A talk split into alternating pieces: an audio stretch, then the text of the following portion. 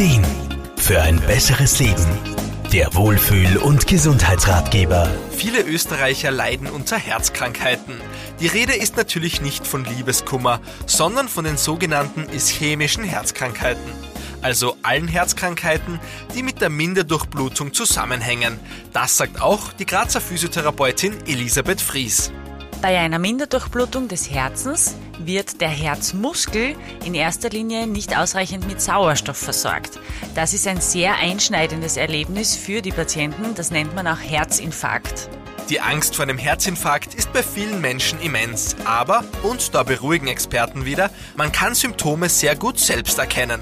Wenn man extreme Brustschmerzen verspürt, Atemnot hat, kaltschweißig, blass ist, dann bitte sofort den Notruf 144 anrufen.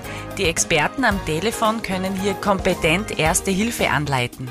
Man muss also nicht sofort Panik bekommen, denn parallel zu den telefonischen Anweisungen wird im Hintergrund auch schon eine Rettungskette in Gang gesetzt. Und der Rettungswagen und der Notarzt machen sich auf den Weg.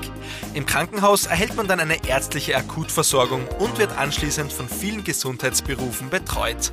Unter anderem auch von Physiotherapeuten. Elisabeth Fries.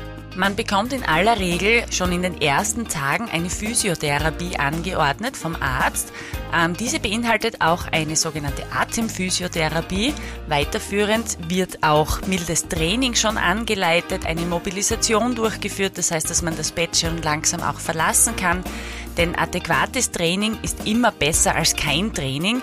Und hier ist auch Schulung sehr wichtig, dass man eben dieses adäquate Training auch selbst einschätzen lernt. Und das ist wichtig, denn schließlich waren Herz-Kreislauf-Erkrankungen im Jahr 2020 die häufigste Todesursache. Und das muss nicht sein. Man kann einiges dagegen tun. Aus meiner Sicht führt an einer Anschlussheilbehandlung gar kein Weg vorbei. Es gibt mittlerweile viele Angebote, die stationär sind, teilstationär oder auch ambulant. Man lernt, wie man sich wieder belasten kann, wie man auch diese, diesen Lifestyle-Change in den Alltag übertragen kann und damit auch wirklich lange selbstständig sein kann. Weitere Informationen zur kardialen Rehabilitation in Österreich gibt's auch unter www.herzverband.at.